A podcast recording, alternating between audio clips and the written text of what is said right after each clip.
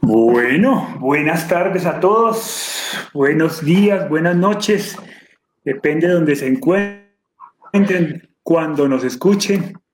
Qué bueno estar aquí ahorita con el nuevo horario. Nos han solicitado cambiar un poco el horario, hacerlo un poquito más tarde, porque, discúlpenme un segundito. Eh, listo. Nos hemos, hemos cambiado el horario porque eh, pues nos han pedido que lo hagamos un poquitico más tarde, porque claro, a las 4 de la tarde eh, habíamos estado en, hora laboral. Así que bueno, aquí estamos en nuestro nuevo horario, esperemos tener muy buena compañía. Buenas tardes a Vera, buenas tardes a Isela, a Jorge Velázquez, a Astrid Castro, que nos saluda por el chat. Muy buenas tardes. Qué bueno estar aquí con ustedes. Hola, Pa, ¿cómo vas? ¿Cómo estás? ¿Cómo estás? Un gusto muy grande. Aquí desde mi ventana viendo un maravilloso atardecer con arreboles. Hermoso. Una tarde muy bueno. Esperando este bueno. tan grato. Para quienes no saben, mi papá y mi mamá nos acompañan desde Cali, Colombia. Yo estoy en Quito, Ecuador. Y bueno, tenemos gente de México, de Argentina, de Venezuela, de Ecuador, de Colombia, en fin, de diferentes partes del mundo. Nos pueden saludar y decir desde dónde, desde dónde nos, nos acompañan. Nos encanta. Hola, Chetita, ¿cómo vas? Hola, hijito. Bien todo. Feliz aquí con expectativa Eh, porque pienso que hay mucha gente que nos necesita y que los necesitamos también para compartir toda nuestra experiencia de duelo forzoso, que nos obligaron a este duelo. así fue, así fue. Pero pasaron cosas interesantes después, afortunadamente. Bien, nos acompaña Rosita desde Funerales La Plata. Dice Funerales La Plata presente. Andrés López nos acompaña desde San Lorenzo, Santa Fe, Argentina. Olver dice buenas noches. Muy bien, en fin. Bueno, antes de arrancar nuestro tema, quisiera compartirles que este 23, este 23 de noviembre arrancamos nuestra certificación en las 15 tareas del duelo. Nos van a acompañar como instructores la doctora eh, Janet eh, Rubio, eh, muy reconocida, y pero ya va a dar las tres primeras, va, a sentar las bases de todo el proceso de duelo, cómo acompañarlo. Y en las tres últimas módulos, son seis módulos, nos va a acompañar el doctor Hugo Castelblanco aquí presente, eh, ya trabajando las 15 tareas del duelo con todos los protocolos, todos los detalles. La idea es que tanto psicólogos o no psicólogos, porque es una certificación también para cualquiera que quiera profundizar en su deseo de, ayudar, de apoyar, de acompañar grupos de duelo. No es necesario ser, digamos, un profesional en la psicología para, tener la certificación de las 15 tareas, simplemente tener la intención de ayudar. Pues bueno, las 15 tareas nos va a dejar una, metodología muy clara de acompañamiento, cómo, cómo acompañar cada sesión, cómo tratar cada problema. Así que va a estar muy interesante este 23 de noviembre. Quien quiera más información al respecto, simplemente se mete a la página de Facebook donde están ahorita. Eh, cuando el dolor pregunta, cuando el duelo pregunta, perdón, en Facebook cuando el duelo pregunta, y nos escribe en el chat y le damos mayor información al respecto. Así que eh, pues los esperamos, los esperamos el 23 para arrancar con toda. Nos saludan desde Mexicali, Baja California, México. Saludos desde México, Teresa. Eh, México, Lemorga, Texcoco, Cintia Alcántara, Ivonne también nos dice buenas Bueno, buenas, buenos, buenas noches a todos, qué bueno tenerlos. Vamos a arrancar hoy con la tarea número 7.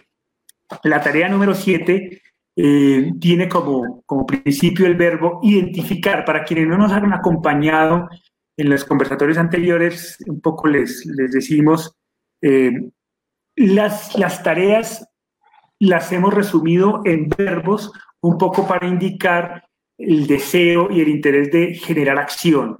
Es decir, nosotros creemos que ningún proceso de duelo es posible gestionarlo de manera correcta si de antemano no hay un deseo de tomar acción al respecto, de tomar decisiones al respecto. Por eso cada tarea la resumimos en un verbo. En esta ocasión vamos a trabajar la tarea 7, eh, que da cuenta del verbo identificar. Identificar. Y cuando nos referimos a identificar, estamos hablando de identificar las emociones, los sentimientos que estamos experimentando a través del proceso de duelo por la pérdida de un ser querido. Y también vamos a tratar, obviamente, cada tarea tiene una decisión. Las decisiones son aquellas cosas que tenemos que hacer para cumplir la tarea. Entonces, em, nos vamos a centrar en decisiones, en cuatro decisiones fundamentalmente que tienen que ver con cuatro sentimientos muy específicos que son la ira, la culpa, el miedo y el dolor. No son los únicos, sin duda alguna, seguramente vamos a tratar más, pero vamos a tomar decisiones sobre esos cuatro sentimientos que experimentamos durante el proceso del duelo. Entonces, pues sin más, un poco, Pa, quisiera preguntarte a ti, eh, ¿a qué nos referimos? ¿no? ¿Cuál es la importancia? ¿Cuál es la importancia de identificar las emociones durante el proceso del duelo? Y si es fácil identificarlas. Sí. Yo quisiera también eh, claridad sobre la estructura que tienen las 15 tareas del duelo, ¿no? Las cinco primeras hemos identificado que se refieren al manejo de las emociones y los sentimientos.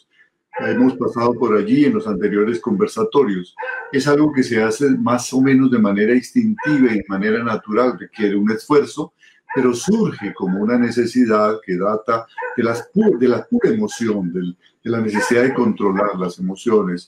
Eh, a partir de la semana pasada iniciamos el segundo nivel que ya busca comprender lo que nos está pasando. Es un nivel cognitivo, no simplemente sensible, emocional, sino cognitivo. Ahora quiero comprender lo que me ha pasado.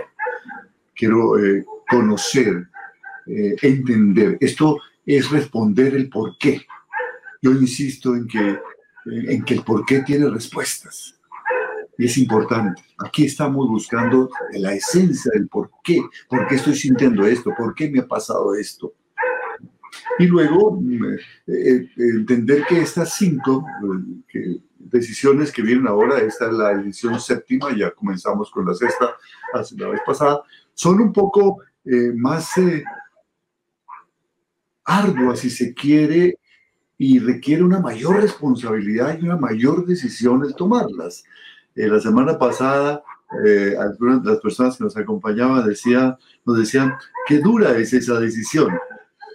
Claro, van siendo más exigentes las tareas, porque tenemos que llegar al nivel de trascender nuestro dolor. Y entonces cada vez nos vamos a exigir más. Aquí vamos a hacer un paso intermedio en ese, en ese trabajo cognitivo, en ese trabajo de conocer que es identificar nuestras emociones, algo que parece absolutamente obvio, pero que no lo es en la, en la vida práctica. Es reconocer las emociones más importantes que estoy viviendo durante mi proceso de duelo y aceptar que las tengo. Hace poco, hace unos breves días, acompañábamos a una querida amiga que recientemente se, se separó de su esposo después de muchos años de casada. Ya ella es una persona de tercera edad y a estas alturas de la vida, pues resolvieron separarse.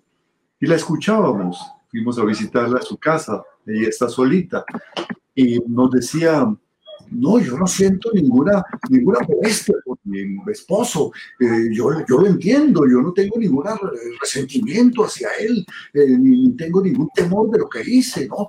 Eh, y aparentemente mm, parecía que todo estuviera bien, pero quien se fijara un poco en su eh, expresión corporal, en su gestualidad, en la entonación que daban las palabras, pues fácilmente se daba cuenta que estaba viviendo un proceso de culpa, un proceso de frustración inmenso que no quería reconocer porque es un temperamento fuerte y no quiere mostrarse débil. Entonces ahí tenemos un bloqueo tremendo. ¿Y por qué es importante este bloqueo? Porque recordemos, ya lo mencionamos en alguna tarea anterior, que toda emoción negativa bloquea nuestro proceso de duelo. Dice, ¿por qué será que no avanzo en el duelo? Tenemos que trabajar. ¿Qué te está deteniendo? ¿Cuál es la emoción que no quieres reconocer, que tienes y que tienes que elaborar, gestionar para seguir adelante. Entonces, por eso es tan importante este paso de identificar esas emociones, reconocerlas y no hacer una prolongación de la etapa de la negación de la que habla Elizabeth Kuller, que se puede manifestar aquí. Es una forma muy sutil de negación. No, yo no estoy furioso, no, yo no siento rabia, no, yo no siento odio hacia la persona que hizo esto, hacia el médico o hacia la persona que en un momento dado ocasionó el accidente donde murió el ser querido o, o inclusive hacia el asesino, ¿no? No, yo no siento nada, no, no, no, para nada, ¿no? no lo reconocemos y entonces eso nos está haciendo un daño tremendo. Recordemos que todas esas emociones negativas eh, requieren un trabajo, nos están indicando que hay algo en nosotros que hay que trabajar, comenzando por la más obvia y principal de todas ellas, que es el dolor, el dolor físico y el dolor emocional. Nos está indicando que algo en nosotros necesita un trabajo. Como que esta tarea nos va a permitir identificar esas emociones y tomar decisiones para irlas manejando. Por eso es tan importante. Charita, yo, yo nunca te he hecho esta pregunta, pero ¿qué, tan consciente eras tú de lo que ibas sintiendo? De la ira, de la, pues me dices que, no, durante el proceso no hubo mucha ira, de pronto momentos pequeños, ¿no? Pero ¿qué tan consciente eras de las emociones? ¿O te interesaba ser consciente de las emociones que estaba experimentando? No, a mí no me, no me importaba nada, a mí, a mí ese dolor cubría todo lo que pudiera estar presente era, era, eh, era un dolor tan profundo que, no sentía nada. Yo, eh, después lo que necesitaba era quitarme ese dolor. Entonces, eh, no, yo, yo no tuve ninguna conciencia de si tenía rabia o si tenía nada. Todo venía a montón a mi cabeza y era, y era, un, era una cosa horrible, un, un sentimiento de, querer morirme, de, no, de no vivir más, de no, pero ese sentimiento de querer morirse uno es, significa que, que, no quiere sentir ese dolor. Entonces es como, un, como una necesidad de no, de no tener ese dolor. Entonces yo no, yo no tuve eh, ninguna identificación en esos momentos. Ya, no, no, no eras consciente de lo que estabas sintiendo, simplemente había un dolor muy profundo y había que tratar de salir de él como, como era sí, lugar. Sí, dolía, pero, pero después ya, ya eh, eh, digiriendo más la cosa, claro, sentí una rabia profunda al comienzo cuando veo a mi hijo Alejandro tan mal herido, tan, tan destrozado, que no tuve más que decir malditos. Pero eso fue un segundo eso eh, ya ahí pasó, como que ya solté lo que tenía que soltar y ya me dediqué fue a, a, él y a, y a, nosotros. Entonces, eh, no más. Ya un poco para contextualizar a la gente que no nos ha acompañado en conversatorios anteriores, eh, bueno, mi hermano, Hugo Alejandro, a sus 19 años saliendo de la universidad fue interceptado por unos delincuentes y, bueno, por robarlo lo, lo le propusieron algunos disparos algunos tiros en la cabeza y, en todo el cuerpo y él estuvo 13 días en el hospital en coma y finalmente pues falleció. Esto un poco simplemente para dar contexto cuando vayamos a contar nuestra experiencia como parte de lo que tomamos decisiones y que la gente sepa un poco de qué estamos hablando. Pa, porque mi mamá dice, no, o sea, yo realmente no era consciente, simplemente tenía un dolor tenaz y, y ya, ¿no? Entonces, ¿para qué identificarlo? Sí, por eso. ¿Para qué ser consciente? E, esa parte inicial es perfectamente válida, porque es un caos, es una negrura absoluta. Entonces, por eso en las cinco primeras eh, tareas hablábamos de expresar eso que estamos eh, sintiendo, de expresarlo, de decirlo, de hablarlo, de, de, de buscar, de manifestar eso, simplemente manifestarlo. No, no encerrarse, no decir, no quiero hablar con nadie, no, contar lo que estoy viviendo, contar lo que estoy viviendo a, las personas, a, los compañeros de trabajo, a los vecinos, a los amigos, a la familia. Yo creo que nosotros empezamos a ser conscientes en la medida en que fuimos hablando en familia de lo que estábamos sintiendo. Y como también hubo otro compañero que también murió, porque fueron todos los muchachos que fueron asaltados, con la otra familia empezamos también a dialogar y empezamos a ver que tenían sentimientos iguales a los nuestros, pero los elaboraban de una manera diferente. La manera como los expresaban era diferente. Y cuando uno empieza a ver que hay personas que, con las cuales me puedo identificar en sus emociones y en sus sentimientos, pero que los ven desde un punto de vista diferente, entonces empieza a, a identificarlos y a darse cuenta de que está viviendo eso, de que no es todo un caos, de que lo puede organizar.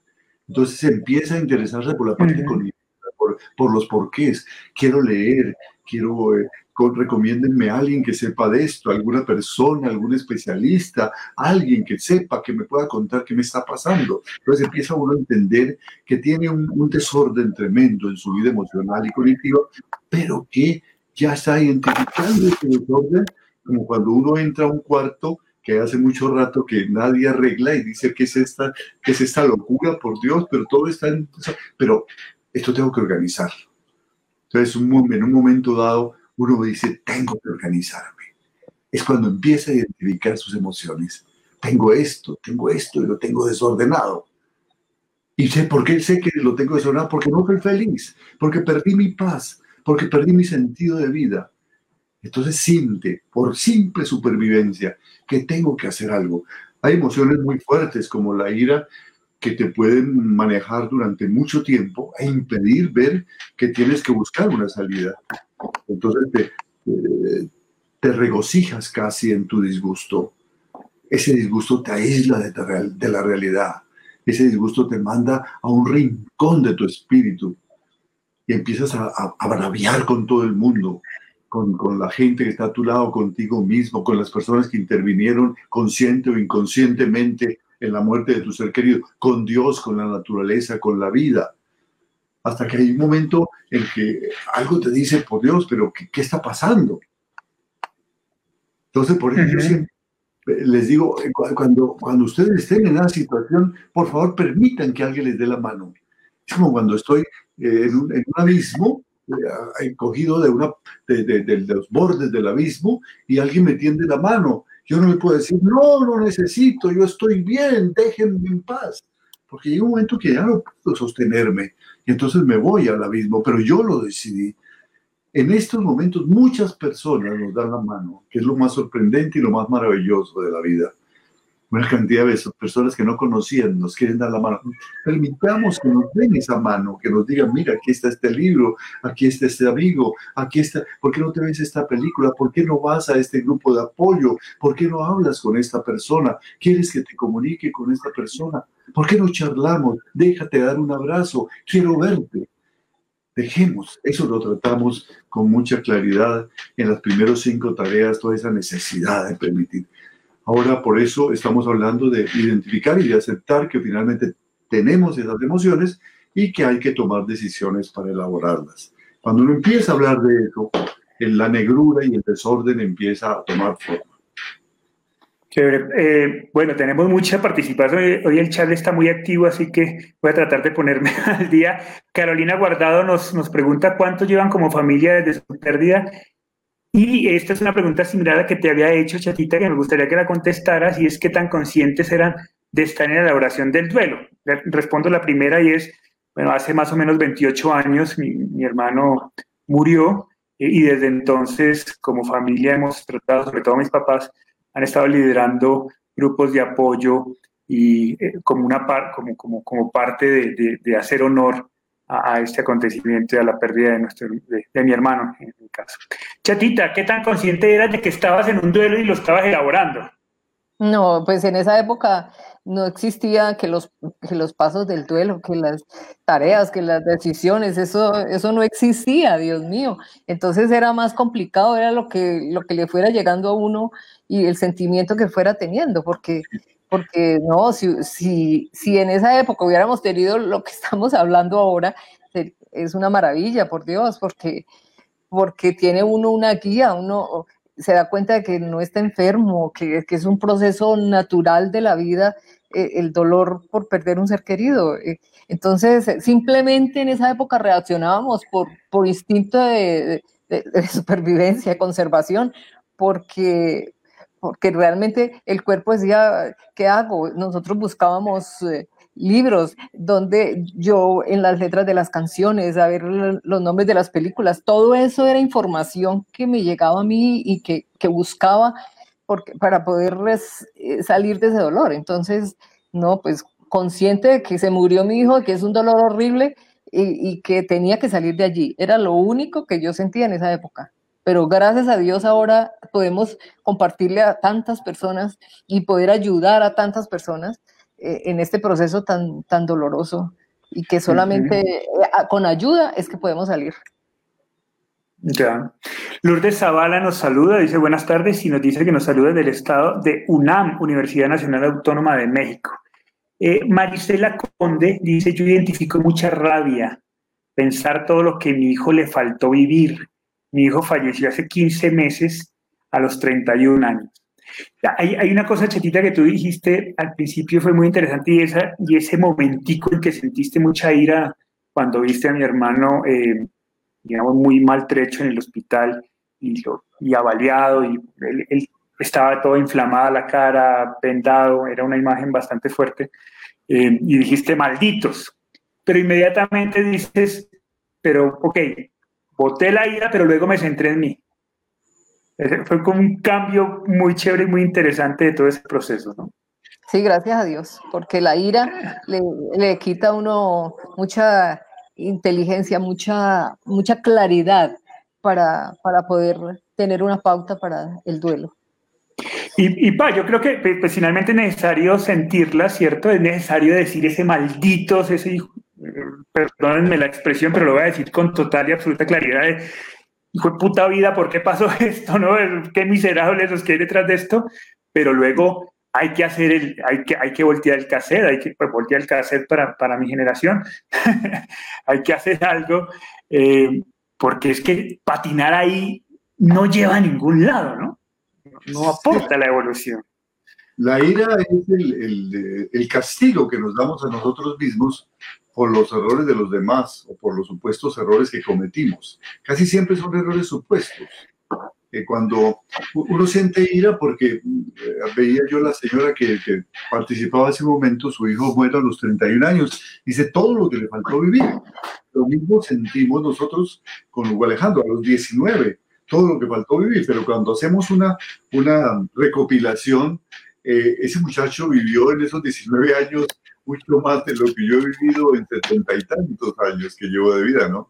Porque vivió con una intensidad y una rapidez tremenda, todo lo quería beber, quería tener todas las, experiencias deportivas, cantar, eh, ser, triunfar, vivía con intensidad. Entonces, eh, eh, lo, lo importante es que nuestros hijos nos dieron toda su vida, sea de 19 o de o de 31 años, o de 45, o de 50, o, o, de 7 años, o de, o de 3 meses de vida intrauterina.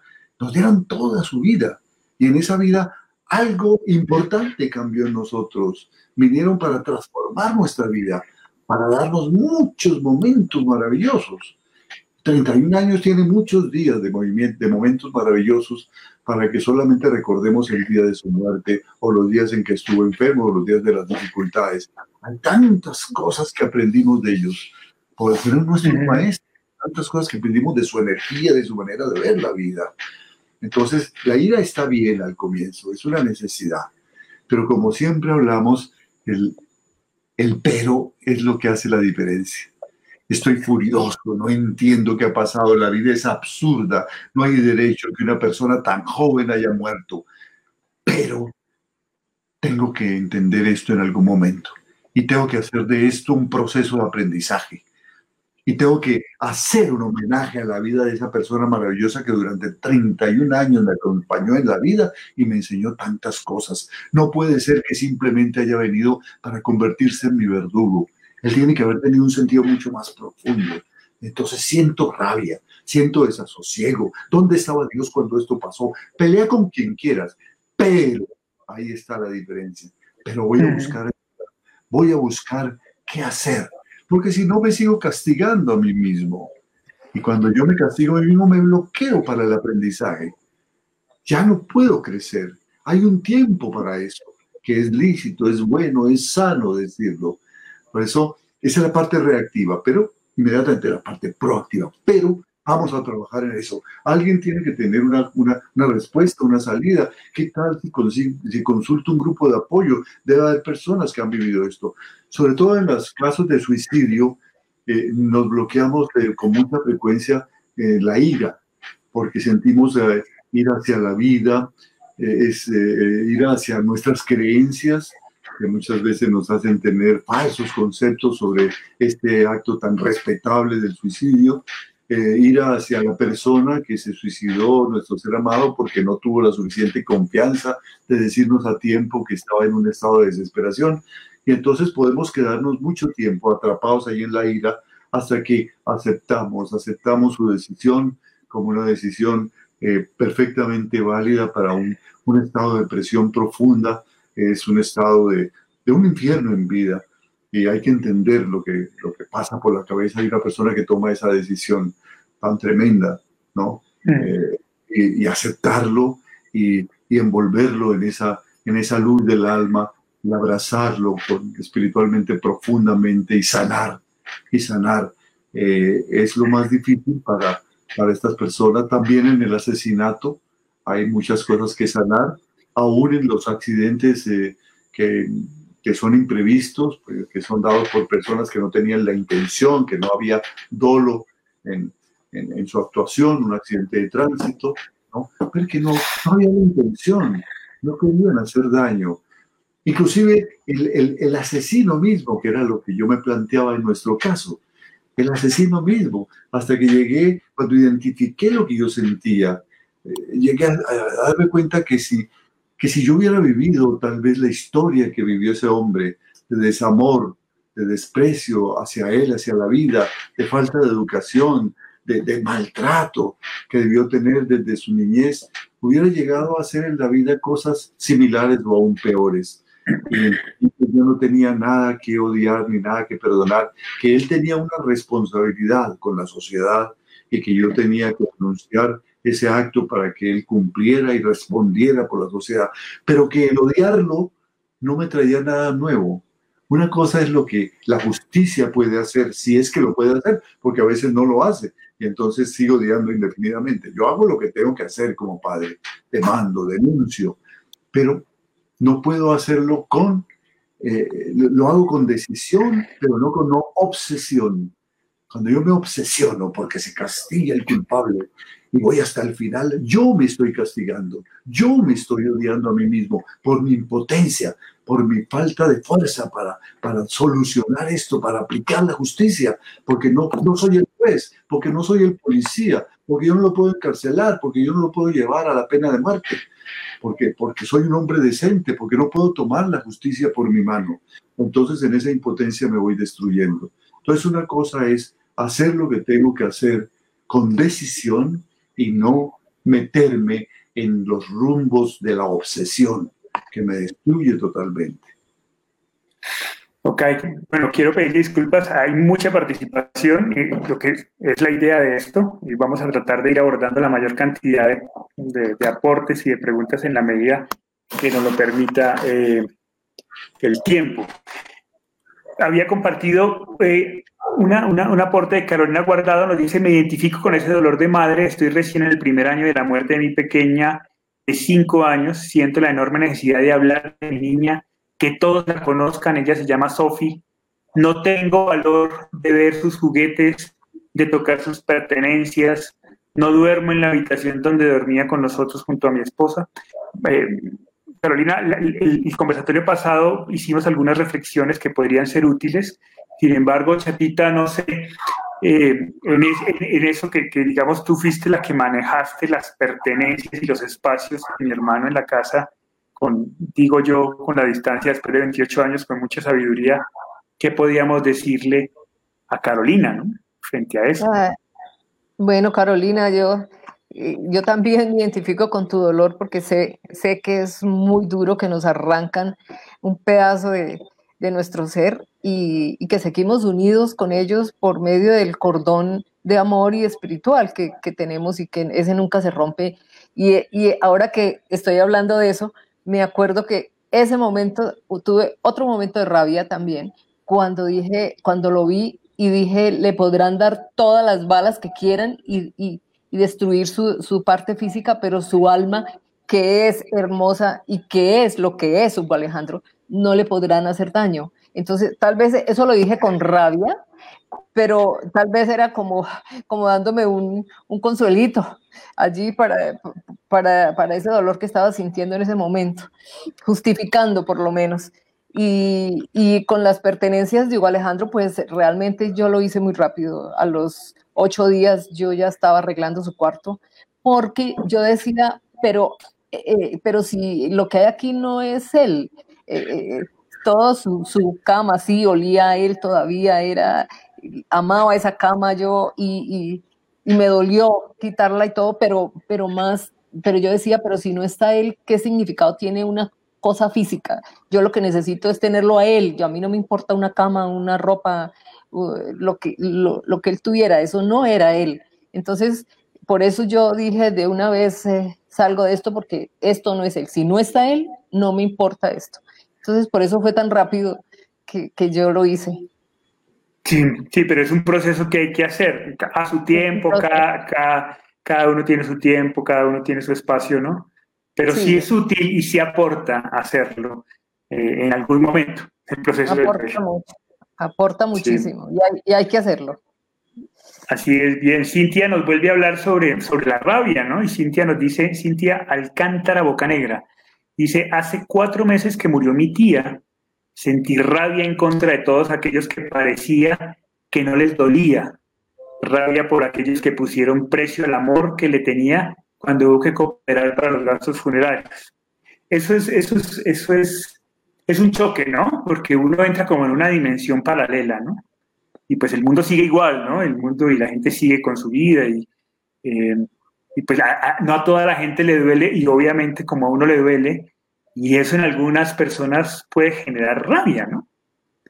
A la larga, a la larga, pues, y creo que es un proceso también velo, seguir entendiendo que el mundo sigue girando, sigue girando y sigue girando igual a, como estaba girando antes de que, de que, de que se fuera nuestro ser querido, ¿no? Y que las, los sentimientos que cada uno tiene hacia la persona que murió son diferentes.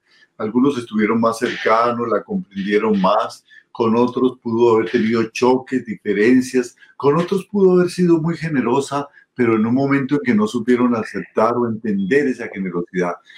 Entonces, identificar eso significa darse cuenta que cada persona es diferente, que cada persona ve el mundo desde un mundo totalmente diferente.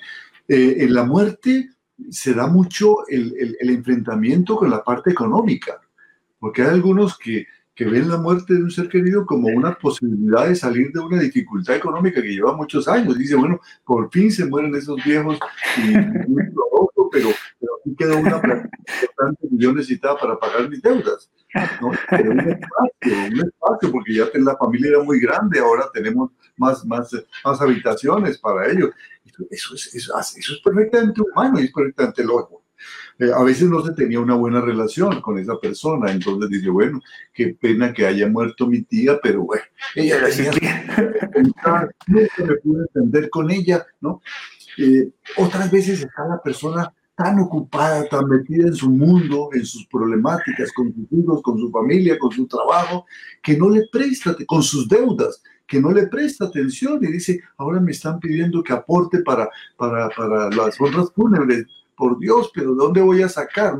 Entonces, meterse en el mundo de cada uno es muy complicado. Hay que entenderlo simplemente que eso es así y que cada uno da lo que puede dar. La gente generalmente no lo está haciendo con mala intención, a no ser que uno haya decidido ser un pillo, ser un delincuente. Entonces él sí elabora y piensa todo para hacerlo con mala intención. Pero la gente común comete, cometemos grandes errores ¿no? Como dice el Chapulín, sin querer queriendo, pensando que estamos haciendo lo correcto, pensando que somos justos, y no lo somos, no lo somos porque la percepción que cada uno tiene de la vida es muy distinta. El mundo que le tocó vivir es muy distinto. Las emociones, como las elabora, son muy distintas. Entonces, esto hay que aprenderlo. Creo que la muerte es una gran maestra para enseñarnos a respetar las diferentes maneras como cada uno enfrenta estas situaciones. Y bueno, Marisela Conde nos dice, sí es cierto, yo tengo mucha rabia y me peleo con todo el mundo, un poco reafirmando la participación anterior. Eh, Guadalupe nos comparte un sentimiento eh, que no hemos tratado mucho y que es muy interesante. Dice, mi madre y mi tío murieron repentinamente y tengo mucho miedo. Me siento con problemas para respirar. Me dicen que es la ansiedad. Ya llevo seis meses de duelo. ¿Tú sentiste miedo, chata? No, yo, sentí miedo, pero de que te pasara a, ti algo igual y, y, me quedara sin voz. Eso sí, eso sí era un miedo terrible, pero, pero no, miedo, miedo no sentía absolutamente por, mi, por mi duelo, no, no. Yo creo que yo sí, yo en algún momento, eh, bueno, pero miedo sobre lo que sentía, ¿no? Creo que eh, esa es la, la manera exacta de describir lo que yo sentía, era miedo de que yo no sentía tanto dolor. Creo que era lo que, lo que me pasaba a mí, ¿no? Y eso, eh, ahí patiné un tiempo largo en, eso. ¿Vos, sentiste miedo? Yo no sentí miedo, sentí pavor. Pavor. Pavor. de no ser capaz de enfrentar la vida que se nos venía. Pavor de no ser capaz de llenar el vacío inmenso que, que nos dejaba nuestro hijo favor de no, de no estar a la altura de las circunstancias. Entonces hay que identificar por qué lo estoy sintiendo. Cuando yo me di cuenta, pero por Dios, ¿cómo voy a sentir miedo si esto es lo que me pide mi familia? Esto es lo que me pide la decencia, esto es lo que me pide mi vida. Tengo que hacerme cargo de esto. Recuerdo que yo estaba en un hotel, esto lo he compartido varias veces en otro país, sintiendo este miedo horrible, tan tremendo que no me atrevía ni siquiera a apagar la luz del hotel, la habitación por el miedo que me invadía. Y era un medio atávico, porque ahí se viene todo, todo, toda esa, esa, esa negrura de que la, la fantasía ha rodeado a la muerte. Ese miedo tremendo de no ser, eh, eh, esto a la altura de las circunstancias, cuando me di cuenta de eso dije, es todo lo contrario lo que yo tengo que hacer. Porque la vida me pide todo lo contrario. Yo recuerdo que me boté al piso del hotel apagué las luces, cerré el blackout en medio de la oscuridad de la noche y dice, que venga miedo. Aquí estoy, aquí está este pecho y voy a ser fuerte en el mejor sentido. Ya te viví miedo, pero no me vas a matar. Voy a enfrentar la vida y mañana será un día diferente y voy a encontrar caminos y voy a. Y andamos casi 30 años buscando caminos, ¿no? Tratando de vencer ese, ese pero sí lo sentí. Hubo, hubo un momento, Juli, eh, con, eh, con, la primera noche de, de, coma de Hugo Alejandro que nos quedamos en las residencias de la Javeriana. Y, nos, prestaron un cuarto para Hugo y para mí, un cuarto de un sacerdote que la camita es sencilla y nos tocaba a los dos acostarnos en la misma camita sencilla y en ese cuarto no había sino un Cristo y un escritorio. Y, como yo no podía dormir con esa angustia tan horrible, que Alejandro no había muerto, y, veo yo ese, ese Cristo allí abriendo sus brazos y le digo yo, Señor, bájate de esa cruz y llena el espacio que va a dejar Hugo Alejandro en mi alma porque me voy a morir. Tal vez ese fue un momento de, miedo por, por, porque ya nos habían anunciado que Hugo Alejandro en cualquier momento moría y, y yo temía que, pues que me fuera a morir por ese dolor tan grande. Y realmente mi Dios me hizo caso porque se bajó de esa cruz y me llenó completamente mi corazón. Desde ahí vivo con él completamente lleno. Yo recuerdo mucho esa noche. Sí, cuando, cuando hablamos de identificarlos del miedo, hay que identificar a qué le tengo miedo, ¿no? Cuando uno sabe a qué le tiene miedo, lo puedes enfrentar. Porque es que pueden ser muchas las razones. Por ejemplo, en el caso de la señora que nos compartía hace un momento, eh, eh, le quería yo preguntar, ¿a qué le tenías miedo? A que como tú, estas personas de tu familia murieron de repente, tú tengas también una enfermedad congénita y te pase lo mismo. Entonces, si es eso, hay que tomar acción. Yo tengo que ir al médico, lo dijimos en la primera de las, de las tareas, ¿no es cierto? Eh, en la, la segunda, pero cuidarnos ir al médico, hacernos un examen general y si hay una cosa de estas, antecedente familiar de una enfermedad que pueda ser congénita, entonces eh, hereditaria, entonces hacernos el examen y entonces empezar a trabajar en eso. Cuando uno trabaja en el miedo, elimina la impotencia. La impotencia es la que alimenta el miedo. Una persona que se siente débil se siente aplastada por la realidad. Cuando yo empiezo a tener ayuda, empiezo a sentirme fuerte. Tengo, me hice un examen, está todo bien, me dicen que tengo que hacer este tratamiento, está todo bien. ¿A qué le tienes miedo? O puede ser un miedo fantástico porque tengo en la cabeza muchas cucarachas de lo que es la muerte y he visto muchas películas de Halloween sobre los fantasmas, ese no tiene sentido, es un miedo de niños, ya estamos muy viejos para, quedarnos en ese, en ese tipo de miedo. Pero hay muchas, eh, yo, yo, cuando, a mí me hablan mis pacientes de, de miedo, empiezo a decir, ¿a qué le tienen miedo? Y cuando desmenuzamos eso, nos damos cuenta que, que es, tontería, simplemente nos estamos sintiendo impotentes. Entonces, ¿qué tenemos que hacer para hacernos fuertes frente a ese miedo? Oh, yo quiero volver a contextualizar para aquellos que entraron de pronto tarde al conversatorio. Estamos hablando de la séptima tarea, ¿sí? que implica el segundo nivel que comienza en, el, en, la, en, la, en la tarea 6, ¿no? Entonces, no estamos hablando de esas emociones de la, primera etapa, que es simplemente sentir ese miedo y ya, ¿no? Aquí estamos hablando de una etapa posterior donde el duelo ha avanzado, en donde pues invitamos a tomar conciencia de esas emociones para comenzar a manejarlas. Pero sí implica un proceso previo que yo creo que es importante, que es el dejarse sentir, que de hecho lo decimos en las primeras tareas. ¿no?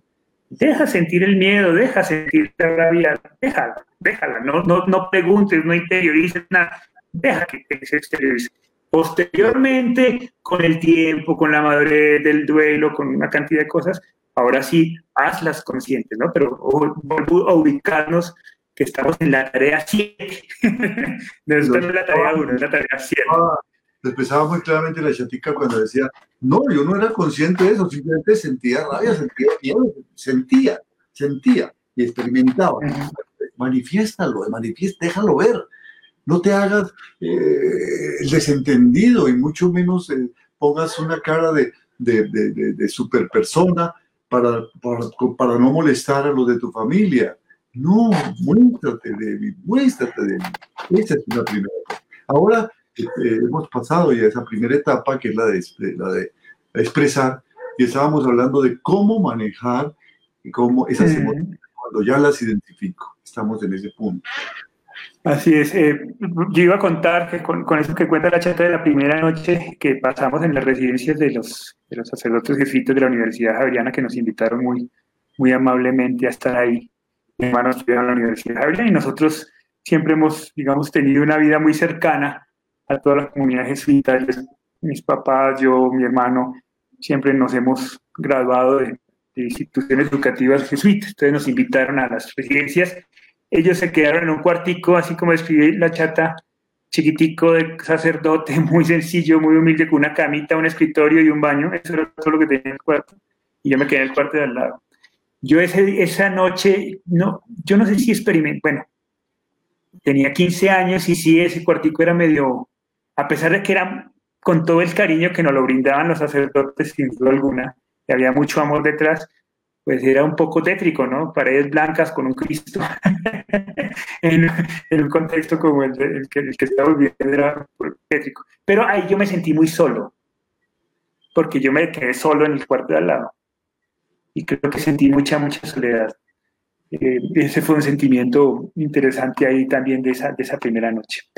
Lourdes Zavala nos dice, a veces siento mucho dolor, mi esposo falleció hace tres meses, a veces no quiero hablar con nadie y otras siento que a las personas les puede fastidiar hablar nuevamente de mi dolor, entonces solo lloro en silencio. Eh, de este tema también hemos hablado en las anteriores conversatorios, Lourdes, ojalá puedas escucharlo si no los has escuchado, pero igual vale la pena volverlo a mencionar, ¿no? Sí.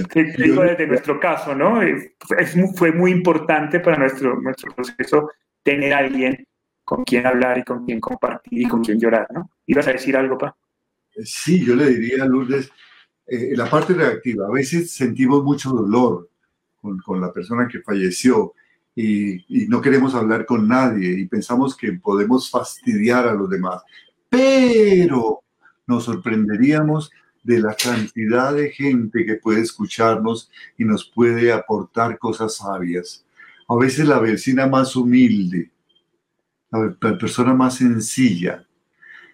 La palabra humildad viene del latín humus, tierra labrantía, tierra que tiene nutrientes para, para, para dar vida a las plantas. Esas personas humildes tienen unos nutrientes inmensos. A veces la señora que te está acompañando en el aseo de la casa, si tú te sientas un ratico y le abres tu corazón, te vas a sorprender de la sabiduría que hay en esa persona. Los niños te pueden decir cosas tremendamente eh, prácticas, muy duras al parecer, pero muy sabias. Un vecino que a veces no conocías, te sorprenderás. Déjate amar, déjate amar. Es la segunda tarea, recuerdas, amar y dejarnos amar. Déjate amar, deja que esas personas, no temas. Si ves que estás molestando a alguien, pues te agradezco mucho, no te quiero molestar más. Te va a decir, no, no, no, no me molestas. Entonces busca otras personas. Esta es la gran virtud de los grupos de apoyo. Allí te van a acoger de una manera inmensamente cariñosa. Entonces, eh, haz esa parte de la actividad, pero haz esa, eh, permite que, que tu proceso avance, que progrese. ¿eh? En Guadalupe sobre... ¿Ibas a decir más? Perdón que te interrumpí. No, quería... Ya, eh, Guadalupe, que era la persona que nos manifestaba sobre su miedo y sobre, tú le hacías una observación sobre que ah, que le tiene miedo, y claro, ya dicen, mi miedo a morir, eh, es, perdón, mi miedo es a morir como ellos y ya me hicieron los estudios y dicen que estoy bien, pero no puedo respirar a veces y me despierto con esa sensación de ahogo y de que mi corazón se pare de repente y deje a mi hija sola. Pero bueno, ahí hay una identificación clara de qué es lo que está pasando. Exactamente. Entonces ya, ya te hicieron los exámenes, Guadalupe. Lo otro ya es cosa tuya. Tú eres la que tienes que decir, estoy bien, no va a ser así. Claro, si tú entras en ese proceso, pero me da la ansiedad y entonces me asfixio y te lo dices, eh, repetidamente, las palabras tienen poder. Y entonces, hoy ¿será que me va a dar la ansiedad? No, no me va a dar ninguna ansiedad, estoy en paz. Te recomendaría, por ejemplo, que trabajaras un poco eh, ejercicios de yoga, ejercicios de meditación. El Internet te puede ayudar mucho. Con, en el YouTube encuentras guías para hacer meditación y respirar bien y, sentir estoy sana, ya el médico me lo dijo, no, no, no, voy a inventarme que me voy a morir, soy diferente, tengo una hija por la cual responder y voy a responder. Y si tienes alguna, alguna creencia eh, trascendental, pídele a esos seres queridos, bueno, apórtenme desde allá eh, su, su, compañía, que yo lo sienta aquí acompañándome en tu corazón, porque quiero sentirme fuerte, no tengo mucho, un reto grande con la vida. Ya te lo dijeron los médicos, entonces rompamos esa cadena. Ya no hay nada más que decir, la decisión tuya y buscar esos espacios de paz en el campo, caminar, respirar, aprender a respirar, sentir que estás sana, de desarrollar un deporte, la natación, las caminatas. Esto es lo, ya es lo que decidir. ¿Estás bien? Y si te hubiera dicho el médico, no es que usted tiene la misma enfermedad, entonces, ¿qué tengo que hacer para prevenirlo? Y de qué me tengo que cuidar y tomar todas las precauciones para que no se repita la historia. La medicina ha avanzado muchísimo. Entonces, no dejemos que la loca de la casa, la imaginación, nos gane la partida.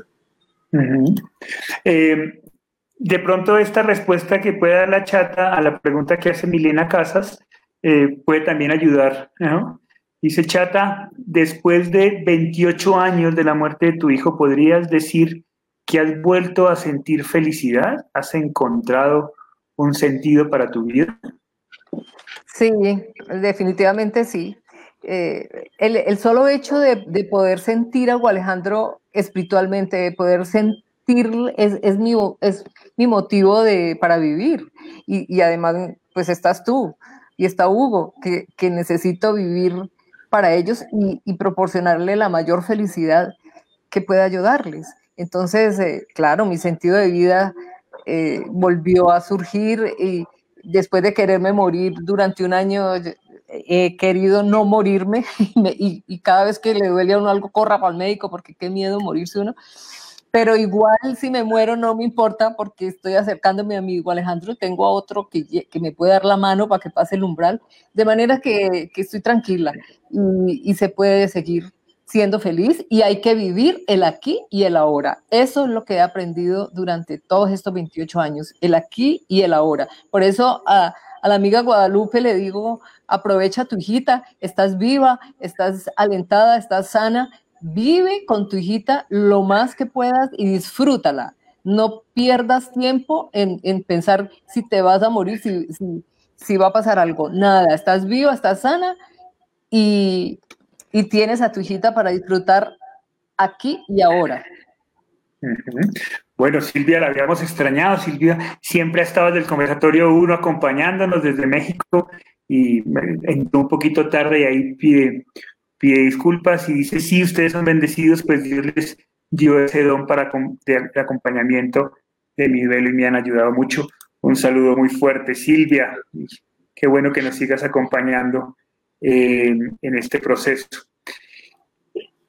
Chata, de, estos tres sentimientos, ira, culpa, miedo, dolor, ¿cuál, perdón, cuatro sentimientos, ¿cuál de esos cuatro recuerdas con mayor intensidad?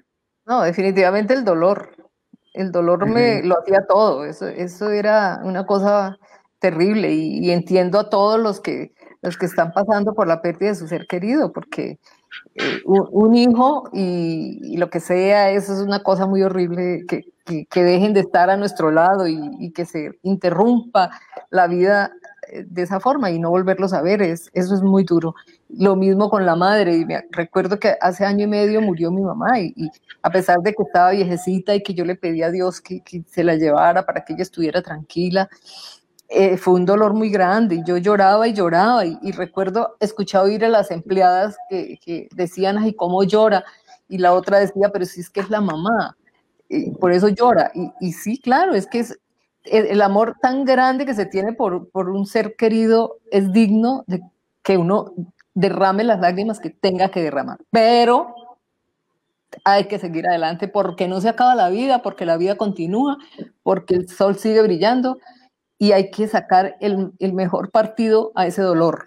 No quedarse uno en, que pobrecito y, ya no los tengo y no, pues no los tenemos. Además, yo lo veo positivamente. Cada día que pasa, nos acercamos más a ellos. No estamos alejándonos, estamos acercándonos porque es un día más, un año más y, y más cerquita estamos a la muerte. Entonces, más cerquita estamos a ellos.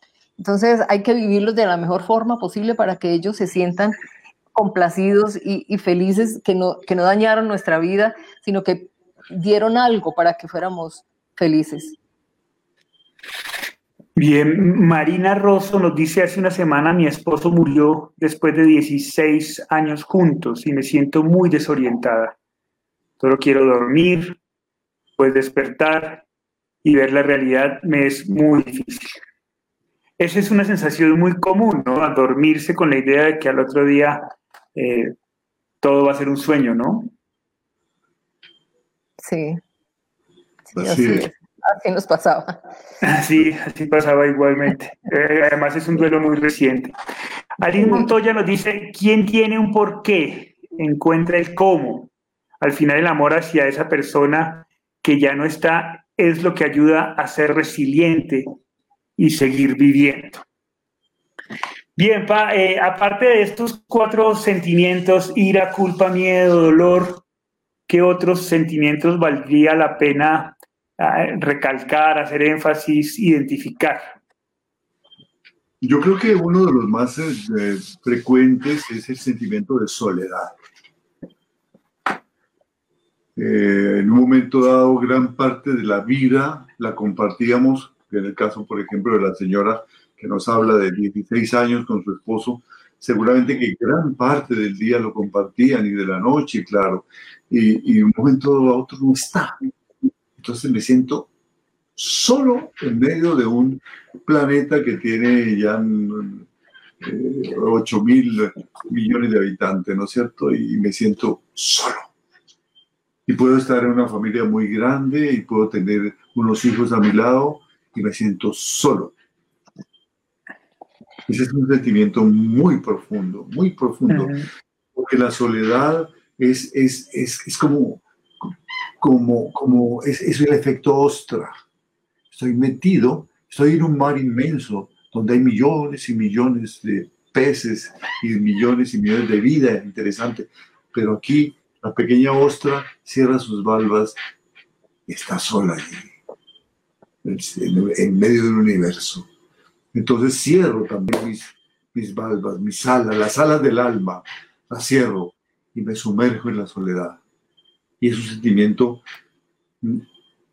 tremendo y dual porque me llena de una profunda eh, desasosiego, tristeza, genera tristeza, genera sinsentido, genera impotencia, genera una cantidad de, sentimientos, de, le quita el sentido a la vida. Pero si yo lo sé utilizar, me puede servir de un gran apoyo. Ahora que estoy llamando a, a los amigos que están en, eh, aislados por efectos del COVID y están en aislamiento, en su, en su habitación, me dicen, estoy desesperado, le digo, mira, nunca más volverás a tener en tu vida 14 días, un mes solo contigo mismo, sin que nadie te moleste, sin que no tengas las, las obligaciones del trabajo, ¿no?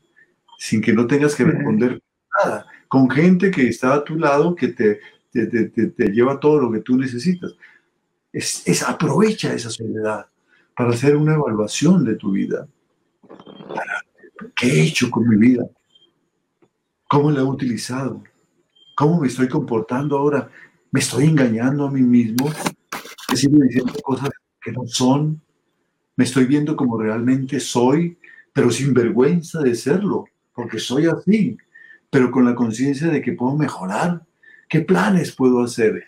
Yo creo que en esos momentos de soledad fue cuando eh, yo decidí estudiar, estudiar psicología y especializarme en este tema del duelo, como un homenaje a la memoria de mi hijo, pero, pero también porque, porque el paso de él por mi vida no podía ser en vano.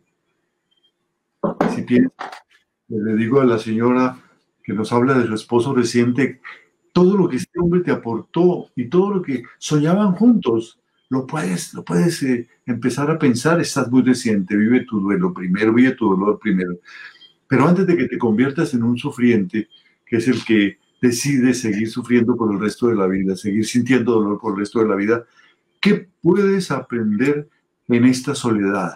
¿Cómo puedes llenar esta soledad? Estos espacios y tiempos que ahora tienes, ¿cómo los puedes llenar de cosas nuevas?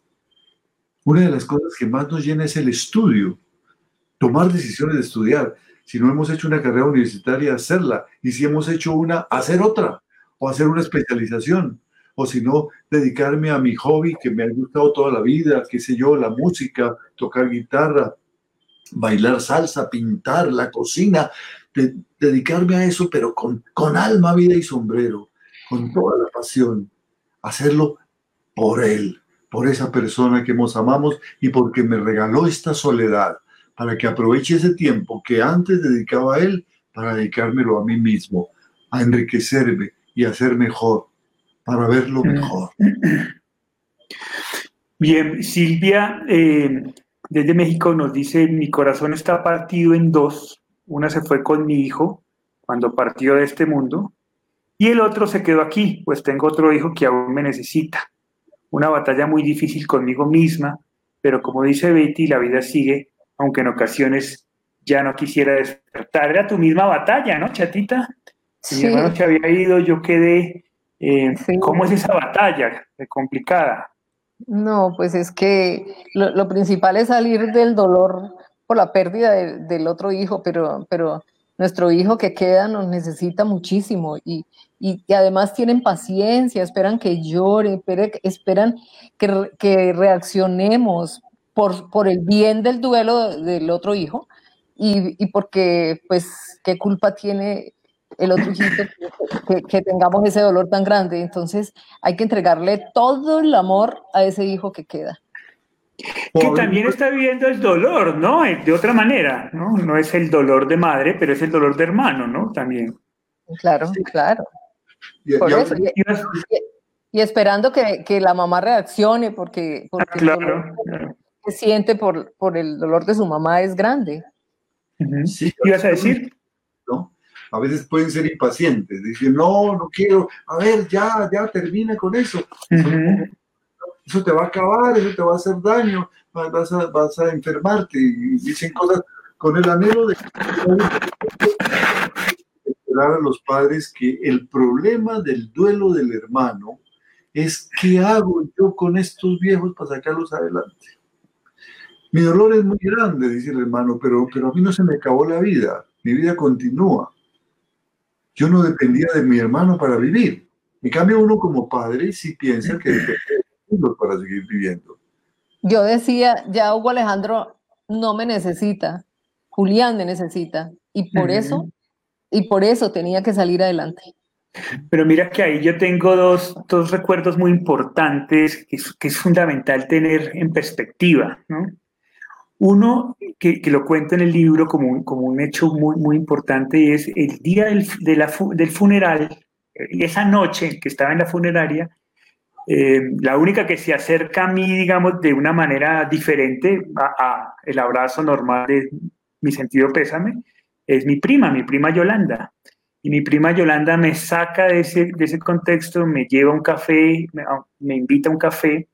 Eh, y un poco la preocupación de mi prima era, ok, se fue tu hermano, muy doloroso todo el cuento, pero y ahora tú no permitas que, que, este hecho tan tenaz que va a cambiar la vida de la familia te quite a ti la posibilidad de decidir, ¿no? Te quite a ti la posibilidad de probar. Ese era un miedo que tenía mi prima. Eh, y o posteriormente, el siguiente recuerdo que tengo atado a ese es el día que yo termino la universidad y decido irme a, al Magdalena Medio, que es una zona muy complicada en Colombia, con una ONG a acompañar desplazados de guerra, y que el sacerdote que dirigía la organización va a donde ustedes a preguntarles qué piensan, ¿no? Él sabiendo todo el contexto, y tú le dices a Jorge, al cura Serrano, es la decisión que tomó Julián, me da mucho miedo y todo el cuento, pero pues nada, no voy a permitir que ese hecho que truncó, digamos, que, digamos que rompió nuestra vida en dos, intervenga en la capacidad de tomar decisiones libres, ¿no? El riesgo de morir sigue, y claro que el riesgo es, esté en el Magdalena medio en medio de la guerra o salve, mi hermano no estaba en medio de la guerra, estaba saliendo de su universidad, ¿no? El riesgo sigue ahí pero eso no nos puede impedir seguir y afrontar la vida, ¿no? Y eso desde el punto de vista de la madre hay que tenerlo en perspectiva. Creo que es muy importante. ¿Ibas a decir algo? Sí, eh, y, y, y, además, eh, además de que tenemos una responsabilidad con los otros hijos, ellos nos necesitan nuevos, o medios, necesitan completicos, ¿no es cierto? Porque ellos también tienen sus ambiciones y su, su deseo de vivir la vida y de beber la vida. Eh, además de tener esa responsabilidad con otros hijos, la tenemos con, con nuestra pareja y la tenemos con nosotros mismos. A mí me, me educó mucho la experiencia que nos contaba en un grupo de apoyo una muchacha que era enfermera eh, y perdió a su hija, que era la que le ayudaba a sostenerse, trabajaba la hija, y quedó sola. Bueno, quedó con una perrita. Y la perrita se empezó a enfermar era la adoración de su hija, empezó a perder el pelo y la llevó donde el veterinario, el veterinario le dijo, está haciendo un duelo la perrita, está necesitando, y está, está dolida, hay que ayudarle a hacer su duelo. Y entonces a ella no se le ocurrió otra cosa, sino que la próxima vez que fue al cementerio, ella tenía una motocicleta, llevó atrás a la perrita a la motocicleta, dejó la motocicleta a la entrada del cementerio. La perrita nunca había ido a este parque cementerio no, no, no conocía porque se lo habían llevado. Y salió corriendo la perrita, y ella detrás de la perrita. La, la, la, tumba de la hija quedaba en una colinita del cementerio muy adentro. Pues corrieron ella detrás y la perrita sin que nadie le dijera nada llegó sobre la tumba, se acostó sobre la lápida y empezó a llorar allí. Mm. unos no, no recuerdo cuántos, tal vez cinco, diez minutos, mientras ella lo observaba y lloraba también. Luego la miró, se vino a lamerle las manos, batió la cola y le pidió que la alzara y entendió que la perrita había decidido vivir y volver a ser feliz. Y dijo, vamos a ser felices las dos. Lo decidimos. Y ese animalito le dio, volvió a darle sentido a la vida, pero le, le, descubrió en ella su propio sentido de vida. Si ella puede volver, yo también lo puedo hacer. Entonces, cuando uno entiende que uno tiene que estar bien porque si no, no puede ayudar a sus seres queridos, sino que los va a llenar de más carga, entonces se da su tiempo para el duelo, pero luego dice, vamos para adelante y vamos mejor que antes, no como un lisiado, mejor que antes con esta experiencia. Bien, se nos acaba el tiempo eh, y quisiera cerrar entonces con, con, un comentario que nos hace Milena sobre eh, la participación de Guadalupe, que es quien nos ha compartido de su miedo y de su angustia. Dice Guadalupe, la ansiedad es un sentimiento de angustia por un futuro negativo. No tenemos control de todo lo que ocurre en el futuro. Por el contrario, como te acaban de mencionar, podemos tomar decisiones sobre nuestro presente, aquí y ahora. Apégate a tu realidad, tus exámenes están bien, gozas de buena salud, tú tienes el control de cómo te sientes. Esos pensamientos pueden contrarrestar tu sentimiento de ansiedad. Bueno, muchas gracias a todos, qué rico eh, poder compartir con ustedes este espacio. Hoy el chat estuvo muy activo, tuvimos mucha participación, tenemos, tuvimos un público muy chévere que permaneció durante toda la, la conversatoria y eso nos, nos agrada mucho, quiere decir que, que eh, eh, la cosa estuvo interesante. Recordarles que el 23 de noviembre abrimos nuestra certificación en las 15 tareas del duelo. Son seis módulos, dos psicólogos y yo en lo que pueda colaborar también voy a estar ahí apoyando y acompañando. Así que si están interesados en hacer la certificación, no es solo para, para especialistas en el duelo, psicólogos, sino para cualquiera que quiera ayudar en procesos de duelo de una manera más efectiva y más profunda, pues simplemente nos escribe por el Facebook y nosotros pues les damos toda la información necesaria eh, sobre el tema. Nos encantaría poder contar con todos ustedes en la certificación. Eh, de resto, pues muchas gracias, Pa, muchas gracias, Ma. Gracias, gracias a todos.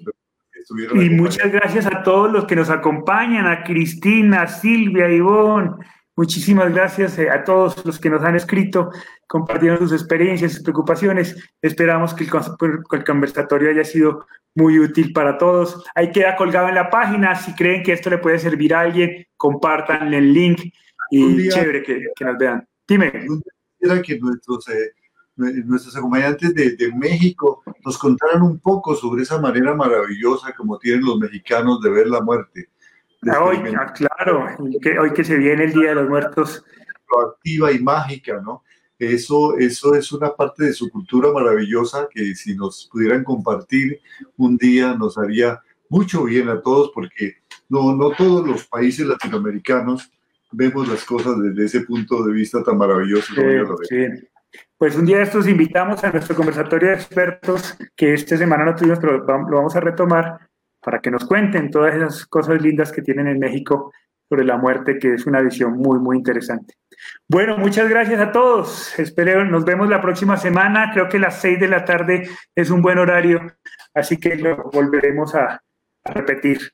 Muchas gracias a todos. Que tengan un muy buen fin de semana. Sé que en muchos países de Latinoamérica hay festivo, así que pásenla bien, disfrútenlo, gocen con su familia. Cuídense mucho, que esto se está volviendo a reactivar con lo del COVID.